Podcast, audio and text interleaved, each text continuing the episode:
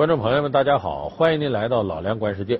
五一小长假一过，浙江义乌五名聘任制公务员开始上岗。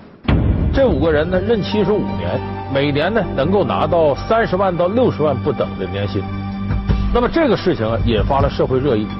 赞同的人认为呢，说这个聘任制啊，打破了铁饭碗，能者上，庸者下，这是好事而反对的人认为呢，会有一些公务员呢，以这个同工同酬为由，变相加薪。最后，事实上呢，把铁饭碗变成了金饭碗。那么，今天我们节目就给大家解读一下义乌招聘公务员上岗这一热点事件。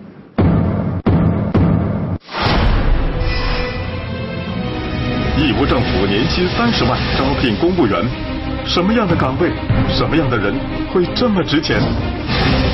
专业性、技术性的人才比较紧缺，关键是我们紧缺又非常需要。所以我们要税后年薪啊，期定为三十万元。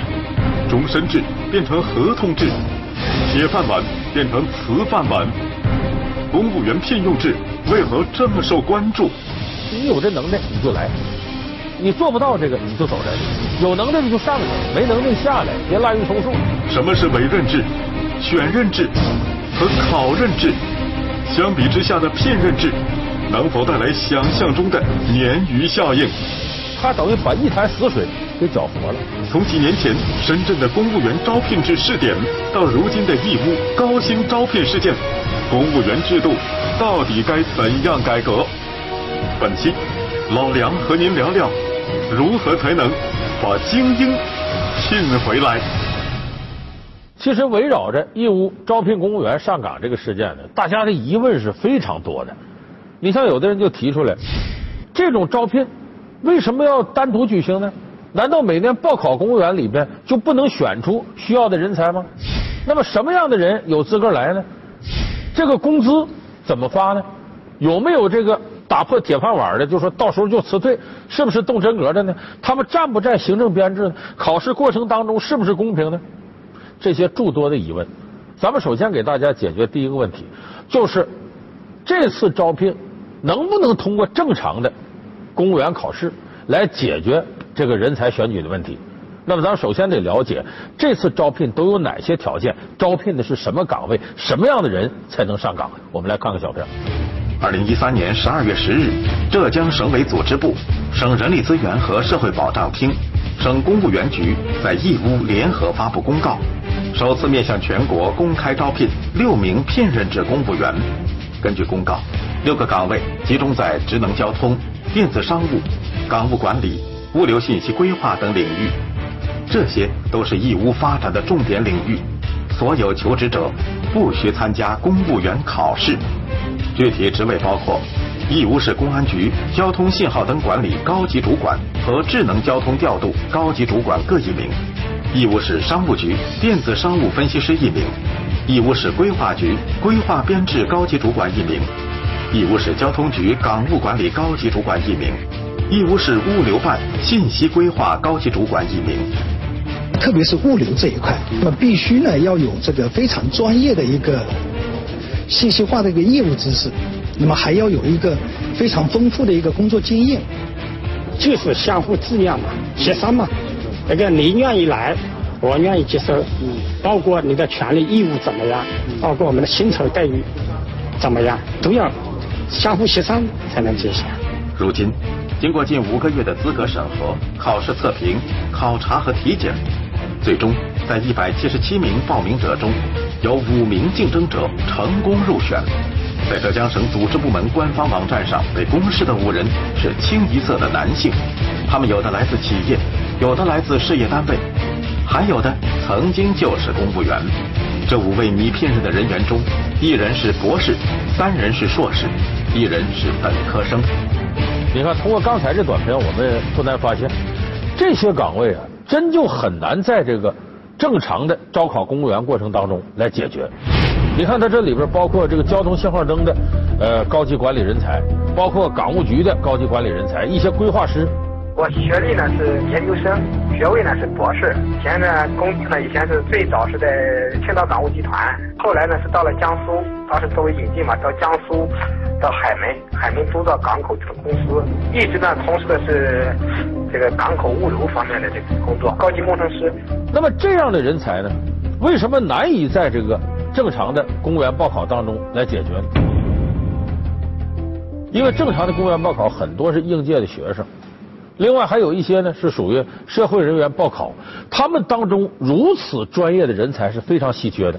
有的说，那有一些毕竟他有啊，这些可以报考。问题是，正常的招考公务员里面还要考其他很多书本知识，你比方像外语什么的。那像有的时候说我们管理个交通信号灯，是不是一定需要很多外语知识呢？不见得。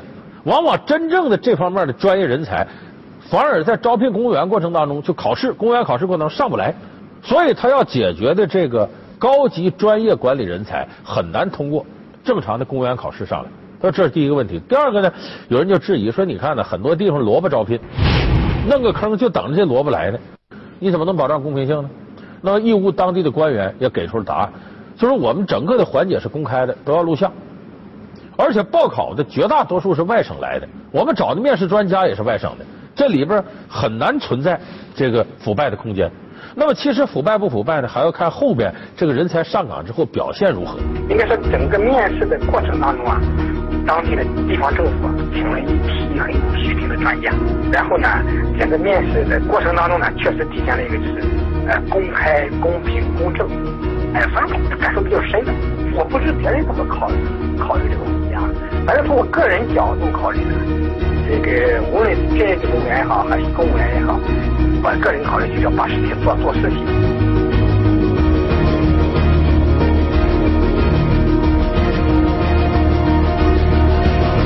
那再有一个大家焦点所在，三十万到六十万年薪，这可以说现在中国所有的公务员在账面上都拿不到三十万。那么你把这个钱开给他，这是怎么个开法？他其实分成基本工资、这个考核工资，再加上这个年终奖。基本工资百分之五十，考核工资百分之三十，年终奖百分之二十。他有一套细密的考核，基本工资正常发放，考核过程当中呢，如果要是优秀。那么按照原来基数的百分之一百二十发放，哎，要是还可以，就是优良，那就百分之百；要基本合格，发百分之七十。就这三十万到六十万呢，他也不是笃定一上岗就百分之百能拿到手的。那么说他有没有行政编制呢？有行政编制。既然是公务员，就占行政编制。但是呢，这些职位可没有什么正处副处、正厅副厅这样的级别，他没有行政级别，但是他有行政编制。再最后一个就是，这是不是真正的聘任制？不行就辞退。他呢得经过试用期六个月，然后季度考核、半年考核和年度考核。假如说你试用期六个月考核没过，立马下岗。那么年度考核的时候如果不合格下岗，如果连续两年是基本合格，你也得下岗，因为我让你来，那得达到我目的啊。他得由各个部门对他提出考核目标。你如果这个达不到我当初的预期目的，那你马上得走人。所以在这一关来讲，我们要接下来看呢，他是不是能够严格的把好这关。那么很多呢赞同这个事情，说：“哎呀，这是了不起的制度创新！这么多年公务员都是只能进不能出，有的一点能耐没有的也在这里滥竽充数，反而有能耐的呢伸不开腰。你看这一聘任，啊，这就等于绝对创新了，打破铁饭碗了。其实这根本不是什么创新，在我们现在的公务员的整个选用体制当中就有聘任制，咱们的公务员法里有明确的规定。”就是出于工作的需要，经过省级以上的公务员主管部门批准，可以对一些专业性较强的岗位，或者是辅助性的一些岗位进行公务员聘任。比较常见的就辅助型岗位，你看那个法院里那个书记员，好多都是聘任制的，在合同期内呢，他是享受公务员待遇；那解除合同之后，他就没这待遇。所以这聘任制呢，很早在我们这个体制内就有。只不过呢，基本上没怎么拿出来使过。就这像我们现在很多现象，法律老早就规定了，可现实当中没人执行。所以聘任制是公务员四大任用体制当中的第一个。第二个是什么呢？是委任制。委任制指的是呢，不经过聘、不经过考、不经过选，就是上级任命的。它主要是任命什么呢？行政部门的首长，你看公安局局长、工商局局长、税务局局长，这都是上级任命的，这叫委任制。再往下是选任制，就是有一些的行政首长必须经过人大选举、民主选举。你像市长啊、这个省长啊、县长啊，包括法院院长、检察院院长，这些是选任制，通过选民选上去。呃，选任呢是我们一种呃政治呃任命公务员时候的一种常态。那么最后一种就是大家最常见的考任制，就是每年这公务员考试，这乌泱乌泱多少个人争一个岗位。这个考任制呢相对来说比较公平，就考你书本知识，你过去就过去，过不去就拉倒了。但是考任制呢，往往解决的都是基层公务员。有的时候说某一个厅局长位置，大家去考去，呃，其实那个也是一种综合考察，它已经不单纯是普通公务员一次考试了。那么考任制有一个明显的弊端，它就是呢只考书本知识，对于这个人的品德呀、职业素养啊、基本实践技能啊，你无法通过一张考卷来体现。那委任制呢，如果一旦出现腐败情况，这窝案上级包庇下级，我用我自个儿人，这委任制有时候也容易出问题。选任制呢，就是我刚才说的，有时候往往流于形式。是不是能真正把这个选举做到呃公平、公开、透明？这是个问题。那么，相对这三种的任命方式来讲呢，应该说聘任制是比较好的一种方式，就是简单，你有这能耐你就来，你做不到这个你就走人，有能耐的就上去，没能耐下来，别滥竽充数，别占着人家位置。所以，聘任制相对来说呢，是一个非常有活力的公务员任命机制。当聘任临时工 PK 传统公务员，意想不到的尴尬来了。一边月入三五万，而另一边每月万八千，这样的反差会给公务员系统带来怎样的冲击？还有哪些隐性福利是现任公务员可望而不可及的？从几年前深圳现任公务员无一人下岗，到如今的义乌招聘，薪酬水涨船高。公务员制度到底该怎么改？老梁观世界，把精英聘回来，正在播出。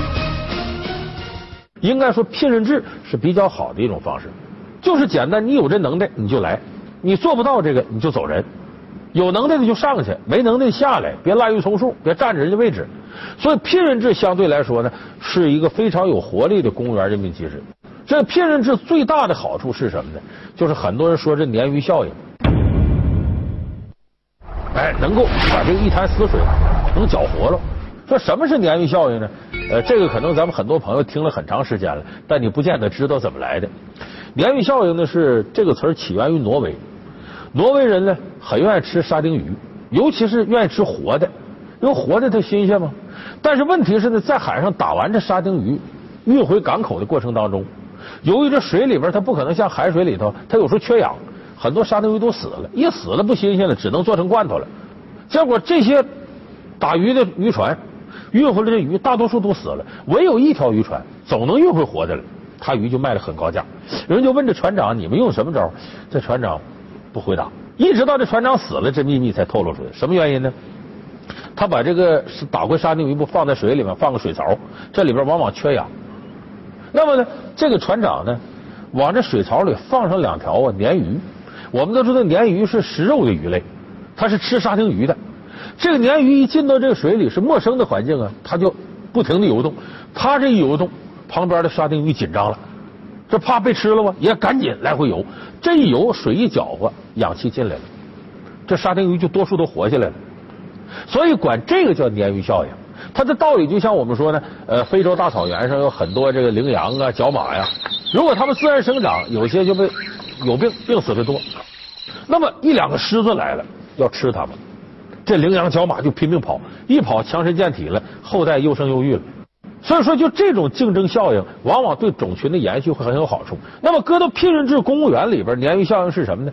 就是你聘任制公务员进来了，你好好干，人就拿高薪，人就有升迁机会；你不好好干的，就会淘汰。所以一有这样的机制了，那几乎所有公务员一看，这可坏了，咱可得认真干了，不能再滥竽充数了，当一天和尚撞一天钟了。所以他等于把一潭死水给搅活了。那么说，这次义乌招聘公务员这个事儿，会不会起到这种鲶鱼效应呢？因为你要想把这潭水搅活了呀，它是需要所有人都动起来。可事实上呢，咱们很多朋友了解，深圳在两千零七年和两千零九年曾经搞过聘任公务员的试点，聘任大概是五十三名公务员，到最后得考核呀，合格的上，不合格你就下。结果五十三名公务员到现在一个辞退都没有。在深圳市水聘任公务员三年期满后，无一人解聘的现象，引发了部分人的担心：聘任制改革是否只是换了外套的铁饭碗？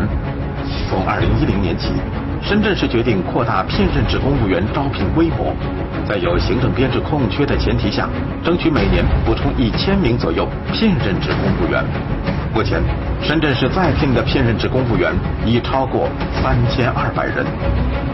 同时，在深圳，聘任制公务员与委任制公务员在身份和待遇上没有任何差别，都使用行政编制，履行公务员权利义务，在职责权限、能力要求、职务升降等方面执行同样的制度。而二者的差别体现在用人方式上，聘任制公务员实行合同管理，实行社会基本养老保险与职业年金相结合的退休保障制度。二零一一年初。国家公务员局公布数据显示，全国有六百多万公务员，但五年来仅仅辞退了四千七百七十八名公务员。也就是说，工作中只要没有比较大的过失，极少有公务员会被辞退。其实我们这改革目的真不是说为了解聘公务员，其实我们就看中了聘任制它在用人机制上的这个重大的创新。公务员的考核确实存在各种各样的问题，不同的职位它的考核的指标、它的要求现在不是很细化。考察一个执法的人员，跟考核一个呃从事专业性，比如说信息化的人员，他的方法要求应该都是不一样的，难做的对。你咱们平常生活当中，你看公务员，除了说你贪赃枉法那给判了怎么的，你见着过公务员被辞退的吗？不能说没有，那可太少了。所以他这个聘任公务员必须所有都动起来。你现在这次招聘的公务员，你说算临时工还是正式编制人员？他要是正式编制人员，那就等于还跟原先一样了，没动，就是干好干坏都这样。他要如果是临时工，那就有问题了。他的待遇怎么保障？除了这点年薪，剩下的其他待遇有没有提升空间？而且这临时工和正式编制的，几乎在公务员机构和事业单位里遍地都是。我们比较常见的那有编制的啊，呃，干的多差你也没法淘汰他，你也辞退不了。该发工资发工资，该提职轮到人提职。临时工干的再好，拼死拼活的拿的钱没有那些正式员工多，而且没有晋升机会。就你这么看的话，那这些临时的招聘人员和原有有编制的那是两重天。就你走你的线我走我的线像义务招聘这五个呃公务员，他本质性质上属于临时工，不行就要辞退。那么，如果他想发挥鲶鱼效应，那必须得那些公务员跟他站在一个起跑线上。你做不到这样，也辞退你。可是当那些正式的公务员，无论他干的多差，你都辞退不了的时候，你说他这边一个用人机制，这边聘用一个用人机制，井水不犯河水，他怎么能起到搅和一滩死水的鲶鱼效应呢？真想打破铁饭碗，应该是绝大部分公务员位置。都采用聘任制，只有一些少数的，像高级政治人才啊，像这个保密人员的这些特殊岗位，他继续用委任制。剩下的所有的都应该是聘任制，或者是在选任制基础上的聘任制，这才合理。你现在就这一部分去聘任制，那些还在那儿，这滩死水是永远也搅不活的。而且在义乌这个呃生活水平相对比较高、收入也高的地方，三十万年薪，我认为也不算什么绝对的高薪。所以有这些复杂的因素搅到一块儿。你指望一个三十万到六十万年薪的招聘公务员岗位就能给搅活了？怎么可能啊？那有人说，那既然实现不了这个，就解决这五个岗位人才费这么大劲？还有很多专家关注这个事儿。我的解读和其他所有的专家都不一样。我认为这个事儿是体现了我们现在别说基层政府，中央政府的一个意愿。什么意愿呢？什么是逆向淘汰？逆向淘汰会给一成不变的公务员体制带来怎样的隐忧？就得让真正干事的人来到体制内，让这些人呢能够享受很高的待遇。义乌高薪招聘精英，要释放出怎样的公务员改革信号？他打破不了铁饭碗，但是却展示了一个非常明显的信号，希望让精英大量的回到。聚焦公务员任用制度改革。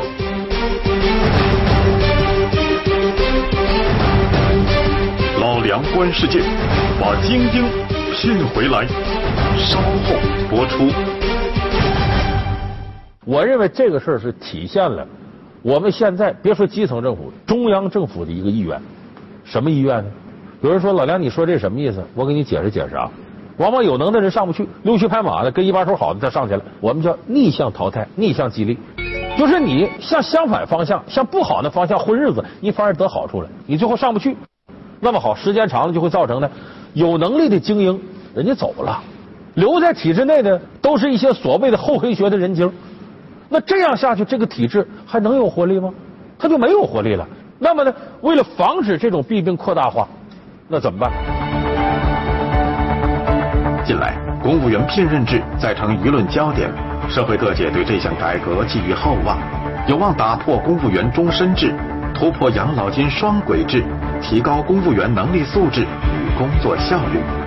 然而，从试点情况看，部分地区也出现了同工不同酬、缺乏上升通道的抱怨，亦有考核走过场，变味成委任制公务员，变相突破现有编制的隐忧。有人甚至评论。聘任制公务员就是政府的劳务外包，成了公务员队伍中的二等公民。自2007年起，全国已有深圳、上海、河南、广西、福建、辽宁等地开展了公务员聘任制改革试点。从整体的制度设计来看，目前公务员聘任制仍是局部的改革试点，都要在更大范围内推开，还要回答怎么考、怎么退。怎么生这三大问题？我们现在迫切需要让体制内精英再回来，就得让真正干事的人来到体制内，让这些人呢能够享受很高的待遇，来带动整个体制进行精英化的这种洗礼和选择。所以我说这个过程为什么要通过高薪来聘任呢？我认为这是中央政府一个高瞻远瞩的目标。他希望通过这种方式呢，让更多精英呢能够回到体制内，能够在体制内呢发挥自己的长处，而不是有的时候大量的精英流出体制。你像我们曾经当年下海那时候，有很多精英出去了，就是因为我们原来的机关死气沉沉，有能的人发挥不出作用。有人说不对，最近很多人又回来，要想当公务员，这些人能说是真正的精英吗？他们有很多人想去当公务员的目的是什么呢？他是不是看上了公务员这个权力背后的广阔的寻租市场呢？所以说，这些人回来，要么他就不是精英，要么真是精英，他带着浓厚的私人目的回来，这恐怕也不是我们党和政府希望看到的。所以说，这一次这种招聘，在我看来，传递着一个信号，是希望让精英回到体制内。因为只有精英回流到体制内，我们的政府才会充满活力，才能更好的贯彻为人民服务的思想。所以，我想不要小看义乌这次招聘公务员，它打破不了铁饭碗，但是却展示了一个非常明显的信号，希望让精英大量回到体制。好，感谢您收看这期《老梁观点》，我们下期节目再见。